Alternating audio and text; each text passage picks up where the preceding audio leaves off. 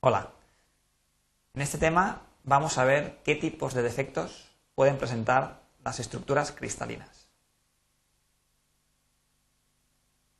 Una estructura cristalina de un material, en general, es una apilación regular de átomos.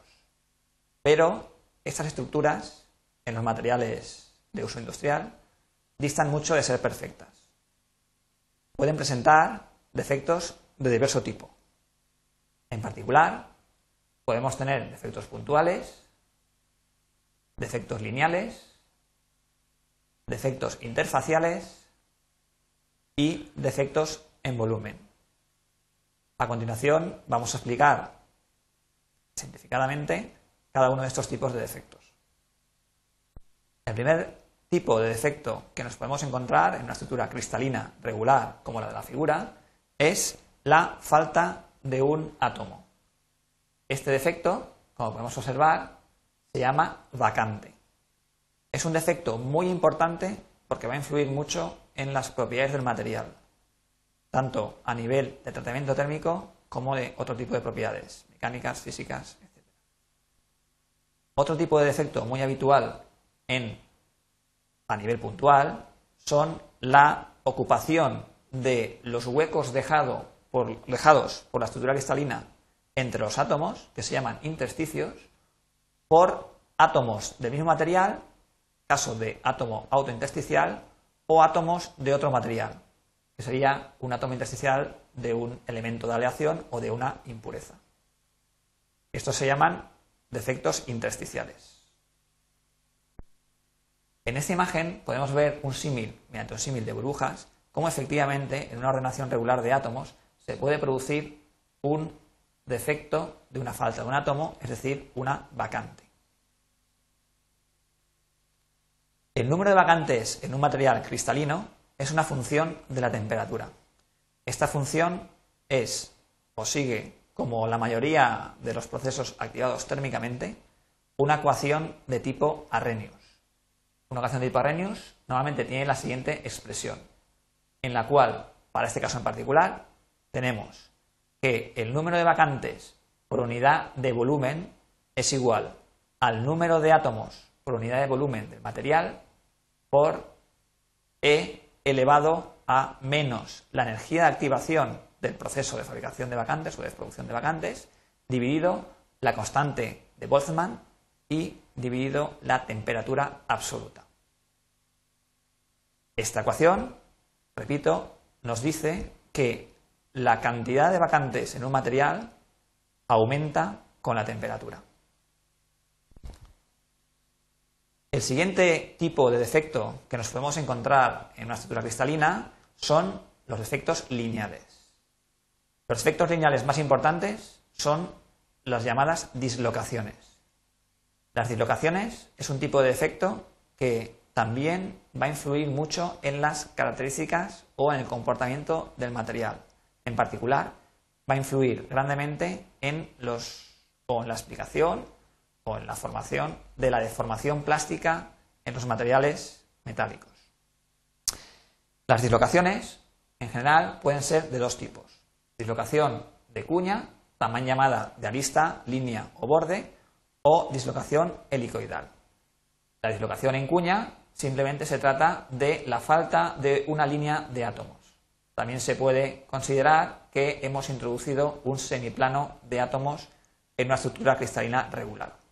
Mientras que la dislocación helicoidal se trata de la cizalladura de un cristal, en la cual tenemos en esta situación la línea de dislocación.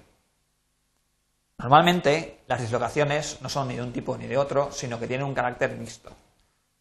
Esto se ve en la figura, en la cual tenemos una dislocación helicoidal, en este caso la línea de dislocación va por aquí y acaba como una dislocación de cuña.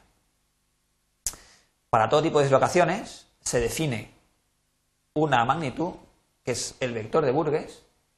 Este vector expresa la magnitud, es decir, la longitud y la dirección de la distorsión reticular asociada a la dislocación. Y esto es una magnitud que va a definir perfectamente la dislocación.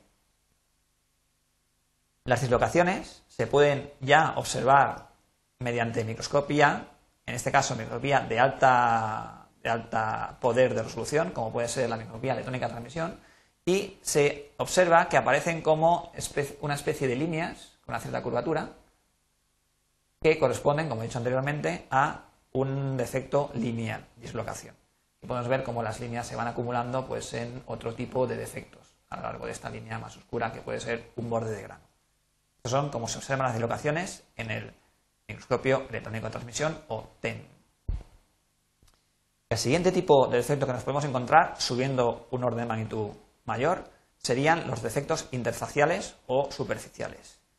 Los defectos interfaciales normalmente separan regiones del material que tienen diferente estructura cristalina y o orientación cristalográfica.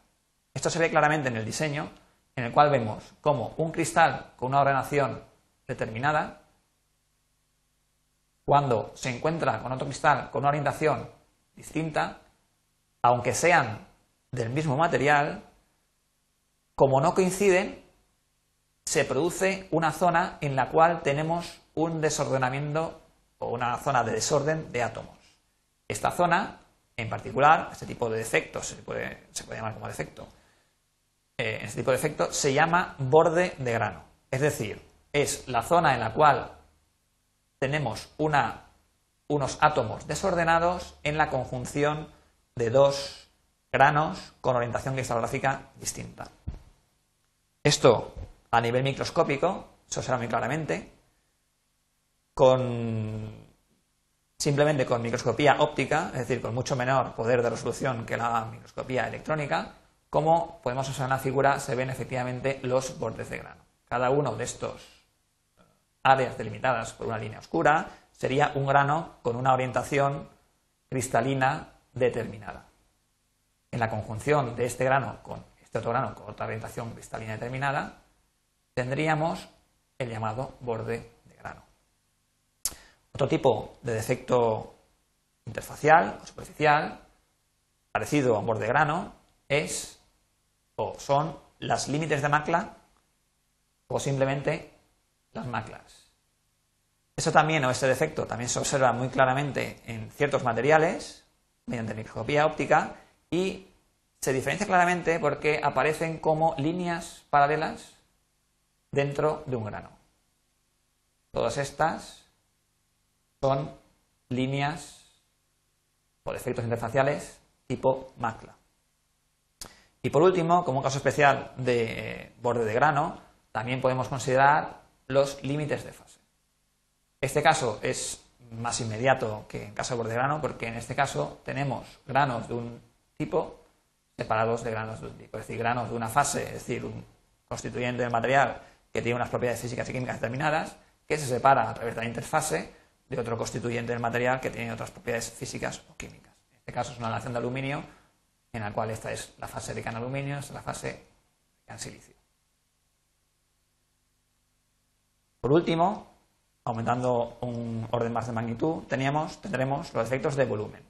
En este caso, generalmente son defectos de fabricación y pueden ser debidos a la formación de poros o a la aparición de grietas o incluso a la formación de inclusiones, que son, como en este caso, impurezas dentro del material.